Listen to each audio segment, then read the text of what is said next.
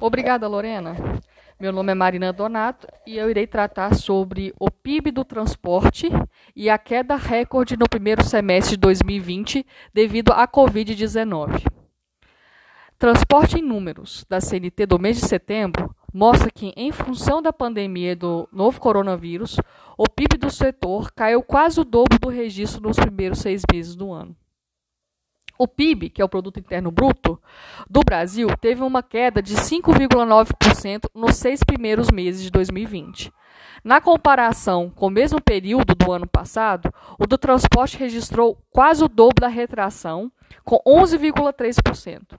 Em um semestre marcado pela pandemia da Covid-19, esse foi o pior resultado para o setor, desde o início da série histórica das contas nacionais trimestrais do IBGE.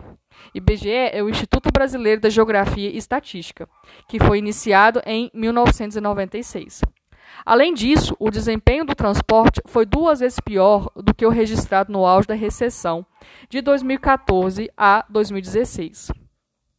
Em relação aos impactos da Covid no sistema do modo de transporte ferroviário, verificamos que de janeiro a junho de 2020, a movimentação ferroviária brasileira total caiu 7,6% de toneladas úteis transportadas, TU, na comparação igual ao período de 2019.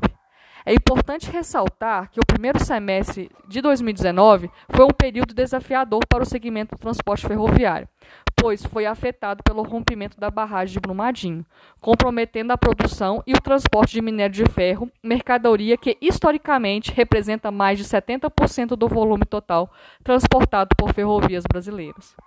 Portanto, a queda registrada no primeiro semestre de 2020 se dá uma base de comparação já bastante fraca. Passo a palavra agora para o Fábio, que irá falar sobre a movimentação de carga nos portos brasileiros durante a pandemia da Covid-19.